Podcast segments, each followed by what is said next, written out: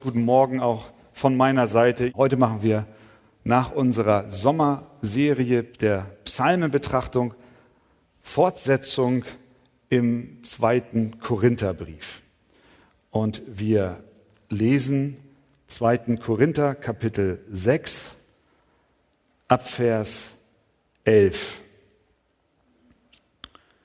Unser Mund hat sich euch gegenüber geöffnet ihr Korinther. Unser Herz ist weit geworden. Ihr habt nicht engen Raum in uns, aber eng ist es in euren Herzen. Vergeltet uns nun Gleiches. Ich rede zu euch als zu meinen Kindern und lasst es auch in euch weit werden. Zieht nicht in einem fremden Joch mit Ungläubigen. Denn was haben Gerechtigkeit und Gesetzlosigkeit miteinander zu schaffen? Und was hat das Licht für Gemeinschaft mit der Finsternis? Wie stimmt Christus mit Belial überein? Oder was hat der Gläubige gemeinsam mit dem Ungläubigen? Wie stimmt der Tempel Gottes mit Götzenbildern überein. Soweit zunächst einmal das Wort Gottes. Ihr nehmt gerne Platz. Unser Mund hat sich euch gegenüber weit geöffnet. Unser Herz ist weit geworden, schreibt der Apostel. Wir erinnern uns, dass die Korinther dem Paulus schwere Vorwürfe gemacht haben. Sie haben ihm vorgeworfen, dass er sein Wort nicht halten würde, sich an Terminabsprachen nicht halten würde.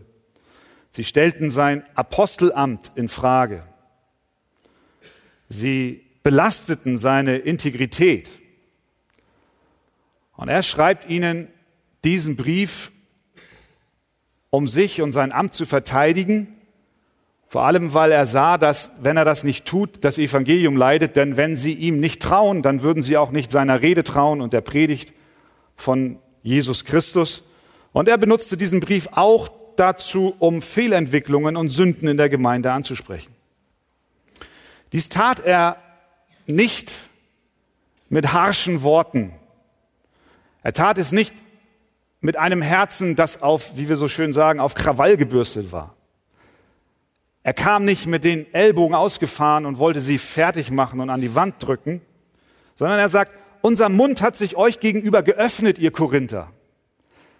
Mit anderen Worten, ich habe euch alles gesagt, nichts zurückgehalten. Meine Worte waren stets offen und ehrlich. Mein Herz ist ein aufgeschlagenes Buch vor euch. Er nennt sie mit Namen hier. Er sagt, unser Mund hat sich euch gegenüber geöffnet, ihr Korinther. Das tut er nur an dieser Stelle, dass er sie mit Namen anspricht. Ein Zeichen dafür, dass er voller Liebe, Wärme und Zuneigung ist. Er schreibt weiter, unser Herz ist weit geworden. Ihr habt nicht engen Raum in uns. Mit anderen Worten, liebe Geschwister, ihr habt einen Platz in meinem Herzen. Ich liebe euch. Und ich habe Raum gemacht. Er sagt weiter, ich rede zu euch als zu meinen Kindern und lasst es auch in euch weit werden. Eine Beziehung, wie ein Vater zu seinen Kindern hat, so hat der Apostel Paulus empfunden. Seine Liebe war uneingeschränkt, trotz ihrer schweren Vorwürfe. Wenn wir diese Verse lesen, glaube ich, gibt es auch eine Lektion für uns zu lernen. Die Liebe zu Gott und die Liebe zu unserem Nächsten sollte stets unser Handeln und sollte auch stets unsere Worte bestimmen. Wenn wir meinen, andere korrigieren zu müssen, dann lasst stets uns unsere Motivation und Herzenshaltung überprüfen. Steuere ich den anderen an aus Liebe motiviert oder treibt mich mein Zorn, treibt mich meine Eifersucht, treiben mich vielleicht Gerüchte, die ich gehört habe, oder die Ungeduld, weil alles nicht so schnell geht, wie ich es mir denke. Das ist nicht der Geist Jesu Christi, andere mit unqualifizierten Beschimpfungen zu begegnen. Das ist auch nicht die Haltung des Apostels, nicht einmal seinen schärfsten Kritikern gegenüber. Christus ist sein Vorbild, der trotz Schmähungen und Anfeindungen betete, Vater, vergib ihnen, denn sie wissen nicht, was sie tun. Diese göttliche Liebe zu unseren Brüdern und Schwestern sorgt dafür, dass wir auch unbequeme Themen nicht unter den Teppich kehren. Wahre Liebe konfrontiert auch.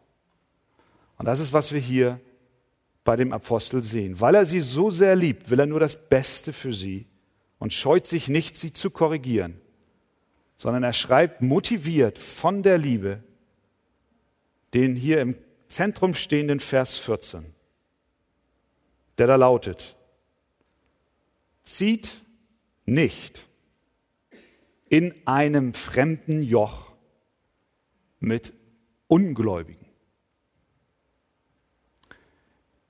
Wir alle kennen Kindergeburtstage. Da gibt es Eierlaufen.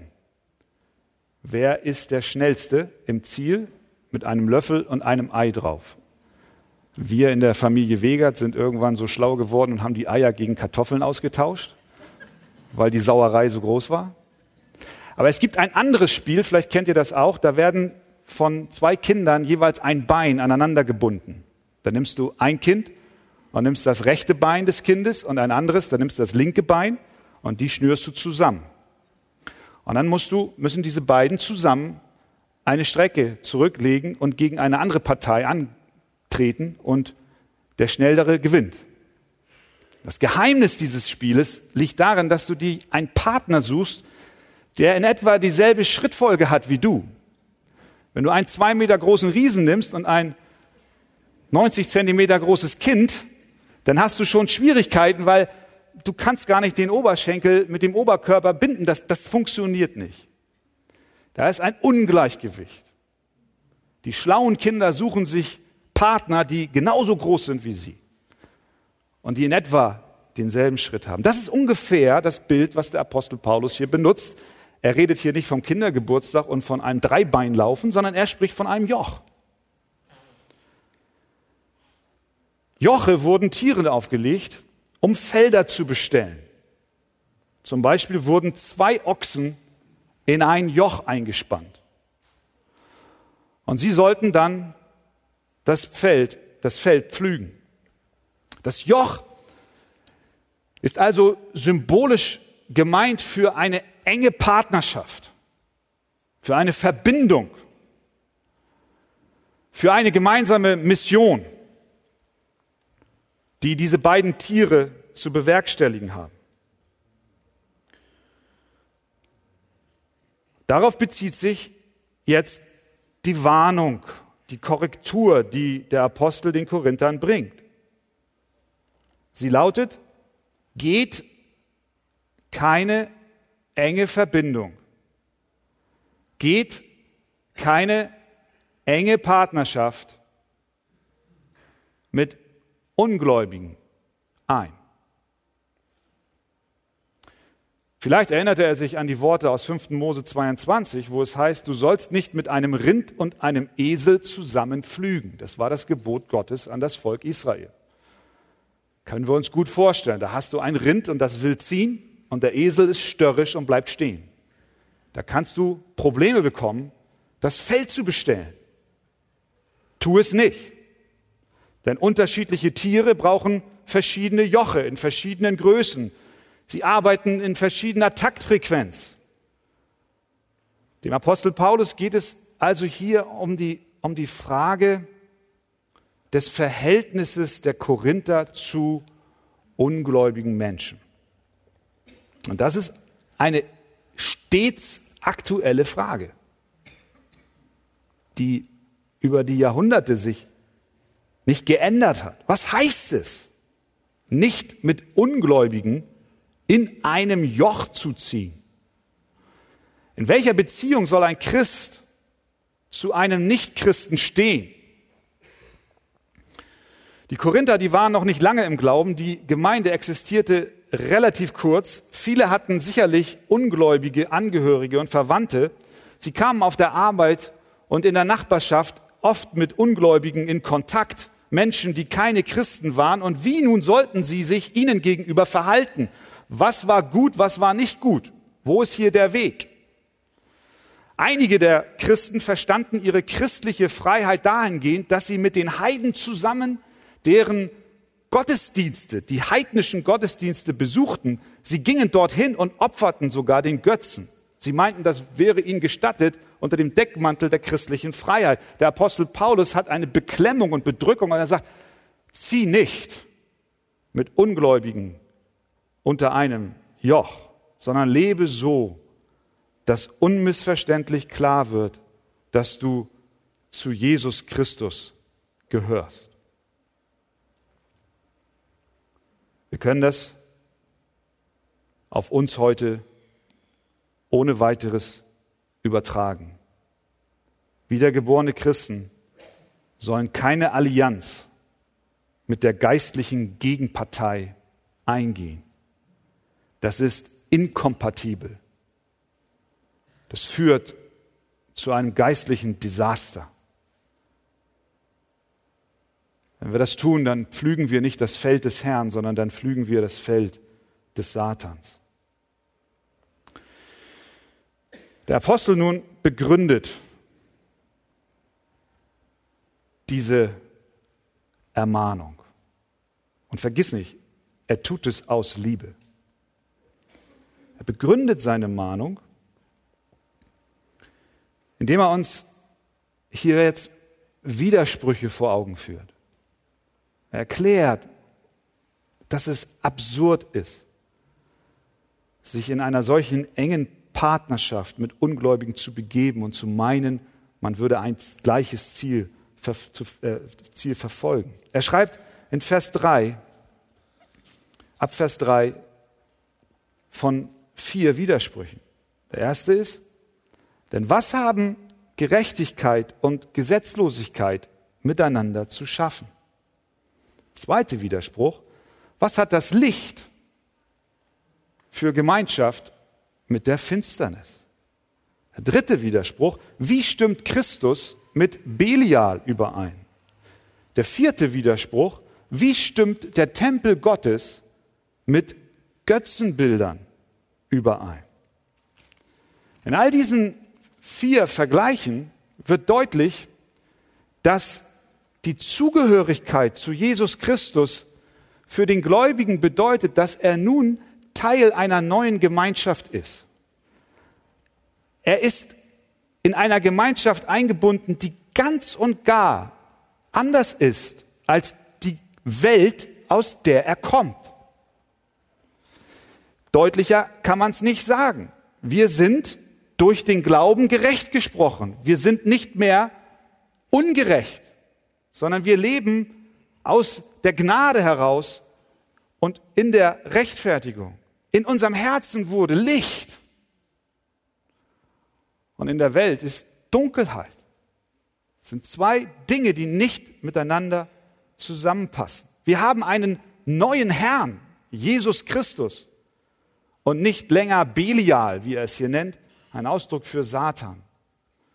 Und nun sind wir der Tempel Gottes und betreiben keinen Götzendienst. Wenn dem so ist, dann können wir nicht ungebührlich unter einem ungleichen Joch ziehen. Wir gehen unter einem anderen Joch. Übrigens, jeder Mensch ist unter einem Joch.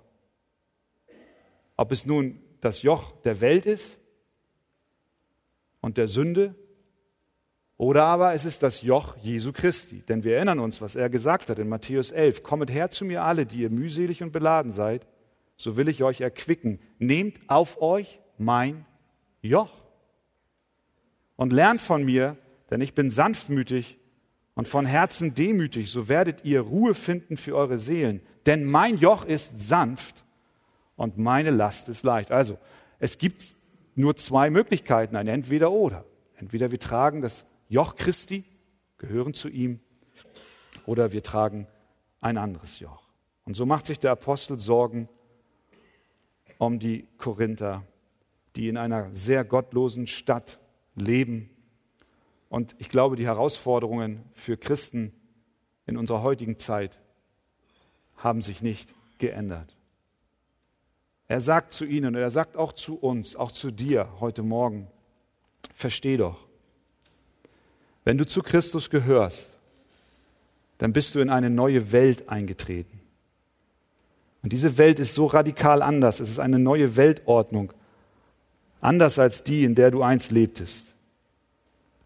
Er sagt dir mit den Worten aus 2. Korinther 5, Vers 17, ist jemand in Christus, so ist er eine neue Schöpfung. Das Alte ist vergangen, siehe, alles ist neu geworden. Es hat eine so tiefgreifende Veränderung stattgefunden, dass es nur ein Ort gibt für uns zu leben und das ist unter dem Joch Jesu Christi. In 1. Korinther 6, da erinnert er sie, was mit ihnen geschehen war, wie sie einst wie Unzüchtige und Götzendiener lebten, wie Ehebrecher und Weichlinge und Knabenschänder, wie Diebe und Habsüchtige. Und dann sagt er, und solche sind etliche von euch gewesen, aber ihr seid abgewaschen, ihr seid geheiligt, ihr seid gerechtfertigt worden in dem Namen des Herrn Jesus und in dem Geist unseres Gottes. Die Botschaft des Apostels lautet, Kind Gottes, du bist eine neue Kreatur. Du gehörst nicht länger der Welt an, sondern du bist mit Christus unterjocht. Was heißt das konkret für unser Leben? Ich weiß, dass viele jetzt wahrscheinlich am liebsten eine exakte, detaillierte Liste haben würden, was ist gestattet und was ist nicht. Das ist nicht das Prinzip der Bibel. Sie gibt uns keinen Katalog und sagt, das ist okay, das ist nicht okay, ins Detail hinein. Sie gibt uns ein Prinzip, sie gibt uns eine über die Zeit und Jahrhunderte hinweg gültige Grundlage, auf deren Leben wir uns, auf, auf, auf der wir unser Leben stellen sollen. Aber es gibt Dinge, die deutlich auch von anderen Schriftstellen angesprochen werden, die, die ich meine, auch mit diesem Text abgedeckt sind. Da ist zum Beispiel die Frage der Suche eines Ehepartners. Immer wieder kommen Menschen zu uns und wünschen sich so sehr, als wiedergeborene Christen eine Ehe einzugehen. Oder junge Leute haben in ihrem Umfeld attraktive Menschen, denen sie sich zugeneigt fühlen. Und sie kämpfen mit der Frage, darf ich mit einem Ungläubigen eine solche Beziehung eingehen? Paulus sagt, wenn wir heiraten, dann soll es wie geschehen? In dem Herrn. Wenn eine Ehe gelingen soll, dann müssen die grundlegenden Interessen beider Partner übereinstimmen. Es gibt wohl kaum eine innigere Beziehung, die ein Mensch eingeht, als die einer Ehe. Das heißt, dieses Bild des gemeinsamen Arbeitens unter einem Joch findet hier die praktischste Anwendung. Es wird schwer sein, mit einem Ungläubigen in eine Richtung zu arbeiten, wenn du am Sonntagmorgen sagst, ich möchte in die Kirche gehen, ich möchte beten, ich möchte meine Kinder erziehen in der Furcht des Herrn und der andere zieht in die andere Richtung und er bleibt stehen. Daher mein Appell an junge Leute, an Menschen unter uns, die zu Gott gehören und sich einen Ehepartner wünschen. Die erste Frage sollte nicht das Aussehen sein, oder die Sympathie. Ohne Frage wichtige Punkte. Aber zuallererst sollte die Frage geklärt werden, ist dieser Mensch ein Kind Gottes? Kann ich mein Leben teilen mit ihm? Und gleichzeitig den Worten des Apostels Genüge tun und mich nicht mit einem Ungläubigen unter ein Joch begeben. Verlobe dich nicht mit einem Esel, wenn du selber ein Ochse bist, können wir auch sagen.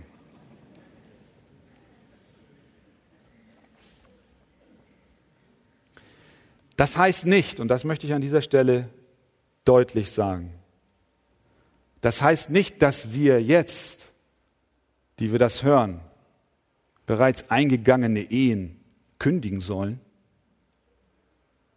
Wir sind Gott von Herzen dankbar, dass viele Menschen, auch in unserer Gemeinde, gerettet wurden aus der Welt und ihr Partner leider noch nicht. Der Apostel Paulus sagt in 1. Korinther 7, wenn ein Bruder eine ungläubige Frau hat, und er sagt in Vers 13, wenn eine Frau einen ungläubigen Mann hat und es gefällt ihnen zusammen weiter zu wohnen, es gefällt ihm bei ihr zu wohnen oder es gefällt ihm bei ihr zu wohnen, so soll sie sich nicht von ihm scheiden.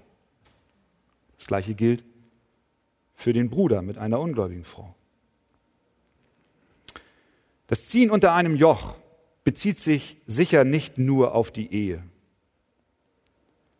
Auch andere Partnerschaften, wie zum Beispiel enge Geschäftsbeziehungen, müssen vor diesem Hintergrund überprüft werden. Und ich weiß von Geschwistern in der Gemeinde, die teilweise auch aufgrund dieser Sache ihren Beruf bzw. ihre Tätigkeit geändert haben und auch dort entsprechende Konsequenzen gezogen hat. Wir müssen, und das ist, das ist, das ist die Botschaft, wir müssen äußerst vorsichtig sein, eine Partnerschaft zu beginnen oder einzugehen, wenn die moralischen Wertmaßstäbe nicht geteilt werden und wo unser christliches Zeugnis beeinträchtigt oder verwässert werden. Wir dürfen uns nicht unter das Joch der Welt begeben und somit den Maßstäben und Prinzipien, die in seinem Wort offenbart sind, missachten. Und da muss jeder sich selbst prüfen. Da gibt dir die Bibel keinen Katalog und sagt, das ist okay, das nicht. Aber ich vertraue dem Heiligen Geist, dass er uns dort die Korrektur schenkt, wo sie nötig ist. Und wo wir vielleicht schon einen Schritt zu weit gegangen sind, lautet der Ruf nicht nur an die Korinther, sondern auch an die Archegemeinde, zieht nicht in einem fremden Joch mit Ungläubigen. Möge Gott uns helfen, dass wir das in der rechten Weise verstehen und auch in der rechten Weise zur Anwendung bringen. Amen. Amen. Wir lesen 2. Korinther Kapitel 6 von Vers 14. Zieht nicht in einem fremden Joch mit Ungläubigen, denn was haben Gerechtigkeit und Gesetzlosigkeit miteinander zu schaffen? Und was hat das Licht für Gemeinschaft mit der Finsternis? Wie stimmt Christus mit Belial überein? Oder was hat der Gläubige gemeinsam mit dem Ungläubigen? Wie stimmt der Tempel Gottes mit Götzenbildern überein? Denn ihr seid ein Tempel des lebendigen Gottes, wie Gott gesagt hat, ich will in ihnen wohnen und unter ihnen wandeln und will ihr Gott sein und sie sollen mein Volk sein. Darum geht hinaus von ihnen und sondert euch ab, spricht der Herr, und rührt nichts Unreines an. Und ich will euch aufnehmen. Und ich will euch ein Vater sein. Und ihr sollt mir Söhne und Töchter sein, spricht der Herr, der Allmächtige. Weil wir nun diese Verheißungen haben, Geliebte, so wollen wir uns reinigen von aller Befleckung des Fleisches und des Geistes zur Vollendung der Heiligkeit in Gottesfurcht. Amen. Nehmt gerne Platz. Wir haben gesehen, dass ein Christ nicht mit Ungläubigen an einem Joch ziehen soll. Das Joch steht für eine Partnerschaft zwischen zwei Tieren, die zum Beispiel ein Feld bestellen, weil Kinder Gottes einen anderen Herrn haben und einem neuen Rhythmus folgen, sollen sie sich nicht unter das Joch der Welt begeben, denn das passt nicht zusammen. Und so schreibt der Apostel in Vers 17, Darum geht hinaus von ihnen und sondert euch ab, spricht der Herr. Heißt das, dass ein Christ jeden Kontakt mit Ungläubigen abbrechen sollte? Heißt das, dass du ab morgen nur noch beim christlichen Bäcker Brötchen kaufst und an der christlichen Tankstelle geheiligtes Benzin tankst und so weiter. Natürlich heißt es das nicht. Denn wir sind nicht von der Welt, aber wir sind noch in der Welt. Der Apostel schreibt im 1. Korinther 5 im Zuge der Gemeindezucht, ich habe euch, sagt er, in dem Brief geschrieben, dass ihr keinen Umgang mit Unzüchtigen haben sollt, und zwar nicht mit den Unzüchtigen dieser Welt überhaupt oder den Habsüchtigen oder Räubern oder Götzendienern, sonst müsstet ihr ja aus der Welt hinausgehen. Wenn ihr Christen seid, dann habt ihr natürlich Kontakt mit Ungläubigen. Und ihr geht in die Welt hinaus und seid Salz und Licht in der Finsternis. Ihr sollt euch nicht einigeln und zurückziehen. Darum geht's nicht. Es geht hier um Partnerschaften, um gemeinsame Absichten, um in eine Richtung zu marschieren. Da sollen wir uns fernhalten. Er sagt zu den Philippern, ihr seid Bürger eines anderen Königreiches. Das heißt, es muss eine Trennung sichtbar sein in unserem Lebensstil. Sonst marschieren wir zu dem Takt der Welt. Jemand hat gesagt, die Christen, die die größte Auswirkung auf die Welt haben, sind nicht die, die der Welt am ähnlichsten sind. Die, die den größten Einfluss auf die Welt haben, sind die, die zu Christus gehören, so dass andere sagen, er ist ganz anders. Was ist die Erklärung dafür? Und diese Leuchtkraft möchte der Apostel bei den Korinthern sehen. Es geht nicht um das Verbot von jeglichem Kontakt. Nein, ganz und gar nicht. Sondern unser Zeugnis soll leuchten. Und unser Wandel soll in Übereinstimmung stehen mit dem, was uns die Heilige Schrift verkündigt. Und das Schöne ist, aus diesem Text wird klar, dass der Apostel Paulus fest davon überzeugt war, dass diese Mission gelingt. Dass wir als Christen nicht vor einer unlösbaren Aufgabe stehen und von der Dunkelheit übermannt werden und unser Licht erlischt, sondern er hat ein tiefes Vertrauen darin, dass Gott selbst dafür Sorge trägt und seine Kinder befähigt, in rechter Weise ein Licht in dieser Welt zu sein. Nun könnte man meinen, dass der Apostel sagt, ihr lieben Christen, strengt euch an, sondert euch ab und tut alles, was in eurer Macht liegt und das aus eurer eigenen Kraft heraus. Das Evangelium wird häufig und manchmal missverstanden. Es wird verstanden als eine moralistische Predigt. Es wird gesagt, ja, die Bibel, die ist voller Verbote. Und vielleicht sitzt auch ein Christ heute Morgen hier und sagt, ah, das, das, das beklemmt mich so ein Stück weit, dieses nicht mit Ungläubigen unter einem Joch ziehen oder wenn es ja heißt, sondert euch von ihnen ab. Das ist ja so eine Beschränkung meiner Freiheit. Wenn wir mal genau hinschauen, ist das nicht die Argumentation des Apostels, sondern er fängt an einem ganz anderen Punkt an. Er schreibt in Kapitel 7, Vers 1, den letzten Vers, den wir gelesen haben, schreibt er über die Motivation und die Triebkraft in uns, die uns befähigt, ein abgesondertes Leben zu führen. Folgende Worte. Weil wir nun diese Verheißungen haben, Geliebte, so wollen wir uns reinigen von aller Befleckung des Fleisches und des Geistes zur Vollendung der Heiligkeit in Gottesfurcht.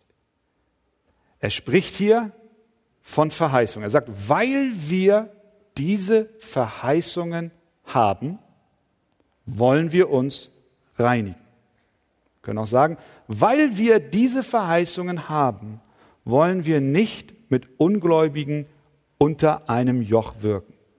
Wir können auch sagen, weil wir diese Verheißungen haben, wollen wir uns absondern. Nicht weil wir dieses Gebot haben, was uns an die Wand drückt, bleibt uns nichts anderes übrig, als uns dem zu beugen. Das ist nicht die Motivation für Absonderung, das ist nicht die Motivation für Reinigung, sondern die Motivation für deine und für meine Reinigung als ein wiedergeborener Christ ist, weil wir diese Verheißungen haben. Das ist ein ganz anderer Zungenschlag als ein moralistisches Predigen. Du hast Verheißungen. Und diese Verheißungen sind Motivation für dich als lebendiger Christ, dich abzusondern. Und jetzt fragen wir uns, welche Verheißungen sind das? Wovon spricht er hier? Verheißung Nummer eins, Vers 16. Er bezieht sich auf die Verheißungen. Die schauen wir uns an. Denn Ihr seid ein Tempel des lebendigen Gottes. Wie Gott gesagt hat, wie Gott verheißen hat. Ich will in ihnen wohnen und unter ihnen wandeln. Und ich will ihr Gott sein. Und sie sollen mein Volk sein. Das ist Verheißung Nummer eins. Warum sondere ich mich ab? Warum begebe ich mich nicht unter ein Joch mit der Welt? Weil ich die Verheißung habe, dass ich ein Tempel des lebendigen Gottes bin und Gott selber mir sagt, ich will in dir wohnen und ich will unter dir wandeln, ich will dein Gott sein und du sollst mein Volk sein. Lasst mich eine Frage stellen. Ist dies hier nicht ein schöner Raum. Ich spreche nicht von der Architektur, sondern ich spreche von dem, was wir in diesem Raum erleben. Dies ist, dies ist der Ort, an dem Gott uns begegnet. Dies ist der Ort, an dem sein Wort gepredigt wird. Dies ist der Ort, wo wir zusammenkommen und gemeinsam singen, beten. Dies ist der Ort, an dem Ehe geschlossen werden. Das ist der Ort, an dem wir uns verabschieden von Menschen. Dies ist der Ort, an dem dir Vergebung zugesprochen wurde. Dies ist der Ort, an dem Gott wirkt. Nicht wegen der Architektur, sondern wir versammeln uns als der Tempel Gottes. Gott wohnt unter uns. Und deswegen schätzen wir diesen Ort. Deswegen bücken wir uns, wenn, wenn jemand ein Blatt Papier verloren hat und wir heben es auf. Auf dem Hauptbahnhof, da trampeln wir rüber. Dieser Ort ist uns besonders. Gott wohnt unter uns. Deswegen haben wir ein Putzteam. Dank euch allen, die das Gebäude reinhalten. Das ist der Ort, an dem wir uns versammeln. Das ist der Ort, an dem Gott uns begegnet. Und wenn wir diesen Ort reinhalten, durch all unsere Anstrengungen und auch bemüht sind, ihn zu reparieren dort, wo nötig ist, wie viel mehr, wie viel mehr sollte unser Leib, unser Leben, der ein Tempel des Heiligen Geistes ist, gereinigt werden. Verstehen wir? Das ist keine, das ist keine moralistische Predigt, sondern das ist die Reaktion auf die Verheißung Gottes. Weil wir diese Verheißung haben, Gott wohnt in dir. Und Licht hat keine Gemeinschaft mit der Finsternis. Verheißung Nummer zwei. Ihr seid der Tempel. Verheißung Nummer zwei. Und ich will ihr Gott sein und sie sollen mein Volk sein. Ich erinnere mich, als ich Schüler war, kam der Sportlehrer zu mir und sagte, er war auch für die Fußballschulmannschaft der Trainer. Und er sagte zu mir, Christian, ich möchte dich einladen, in der Schulmannschaft Fußball zu spielen. Das war nach meiner Geburt das schönste Erlebnis bis dahin.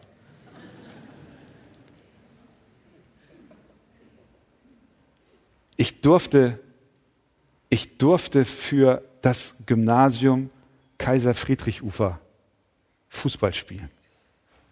Für meine Schule, für meine Jungs, für mein Team.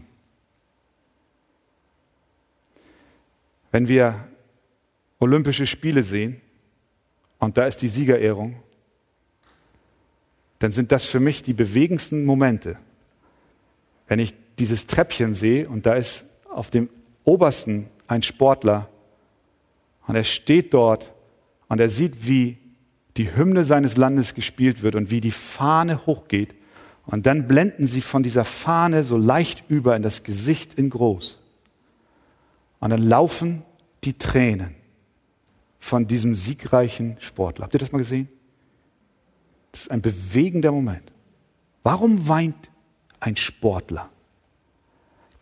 dem Moment, wo er die Hymne hört und die Fahne nach oben geht. Weil er repräsentativ für sein Land steht. Weil er alles gegeben hat für seine Nation. Und jetzt kommt Gott. Und ich sage euch etwas. Es gibt nichts Schöneres, als zum Volk Gottes zu gehören. Du hast eine neue Identität. Du bist Bürger eines neuen Reiches. Die Fahne geht nach oben und du stehst und du gibst dein Bestes. Nicht, weil du gezwungen wurdest, sondern weil es eine Verheißung gibt. Gott nennt dich dein Kind. Und du lebst für ihn. Und ich, wurde, ich bin damals überhaupt nicht auf die Idee gekommen, bei diesem Turnier da hinten am Sportplatzring, mein erstes Spiel für meine Schule, zu überlegen, ob ich nicht unter dem Joch der Gegner mitspiele und mich für sie bereit erkläre, gegen meine Mannschaft zu spielen. Nein, auf so eine Idee kommen wir nicht. Wir verstehen,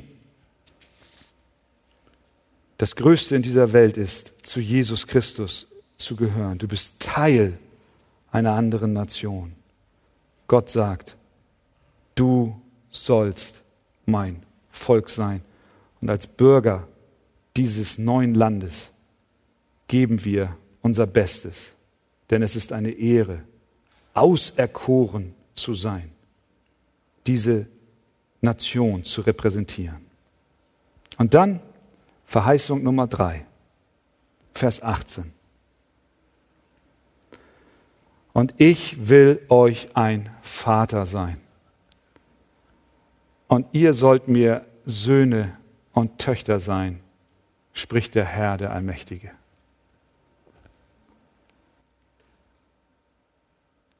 Gott will, Gott ist dein Vater. Manchmal kann man die Ähnlichkeit von Kindern mit ihren Eltern nicht verleugnen. Am Freitag kam ich von der ältesten Sitzung nach Hause. Meine Frau hat geskypt mit einer Freundin in den USA und sie hat uns seit sechs Jahren nicht mehr gesehen. Und mein Sohn kam rein und sie sah ihn und sie rief über den Atlantik, über die Skype-Leitung, als sie meinen Sohn sah, der sieht ja aus wie Christian.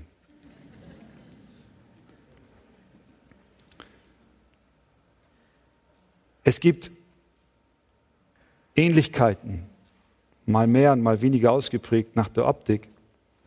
Aber es gibt Eindrücke, die die Eltern auf ihre Kinder hinterlassen. Gott sagt zu uns, ich bin euer Vater. Und wenn ihr meine Kinder seid, dann werdet ihr mir ähnlich sein. Dann werdet ihr mehr und mehr aussehen wie ich. Das ist das Ziel der Heiligung, das Gott mit uns verfolgt, dass wir verwandelt werden in das Bild seines geliebten Sohnes. Die Welt hat einen anderen Vater. Christen leben ein anderes Leben, abgesondert von der Welt, nicht weil sie verschrobene Hinterwäldler oder Asketen sein wollen, sondern weil sie einen anderen Vater haben, weil wir ihn lieben, weil wir zu seiner Ehre leben wollen. deswegen sagt Paulus, weil wir nun diese Verheißungen haben, wir sind der Tempel Gottes, wir sind sein Volk und wir sind seine Kinder, Geliebte, hier haben wir es wieder. So wollen wir uns reinigen von aller Befleckung des Fleisches und des Geistes zur Vollendung der Heiligkeit in Gottesfurcht. Ich frage mich, ob du dich nach Vollendung der Heiligkeit, wie es hier beschrieben ist, in deinem Leben ausstreckst. Wir sind alle Perfektionisten auf die eine oder andere Weise. Der eine ist Perfektionist, wenn es um Kleidung geht der andere, wenn es um Haare geht, der andere, wenn es um Sauberkeit des Autos geht. Wir alle sind Perfektionisten auf dem einen oder anderen Gebiet. Die Frage, die sich stellt, ist die, bist du ein Perfektionist, wenn es um die Reinheit deines Herzens geht? Wie sieht es mit deiner Herzensbeziehung zu deinem Herrn aus? Strebst du danach, ihm ähnlicher zu werden? Wie schön, ist es, wenn Christus uns ansieht und sagt, wie hast du dich verändert? Von dem Beginn der Reise mit mir bis heute. Durch die Gnade Gottes bist du mir, Christus, immer ähnlicher geworden. Möge das der Spruch sein, der über unser aller Leben prangt, sodass wir zur Ehre Gottes leben. Unter welchem Joch stehst du? Jesus lädt dich ein, ganz und gar, dass du mit ihm gehst, mit allem, was du hast. Gott helfe uns dazu. Amen.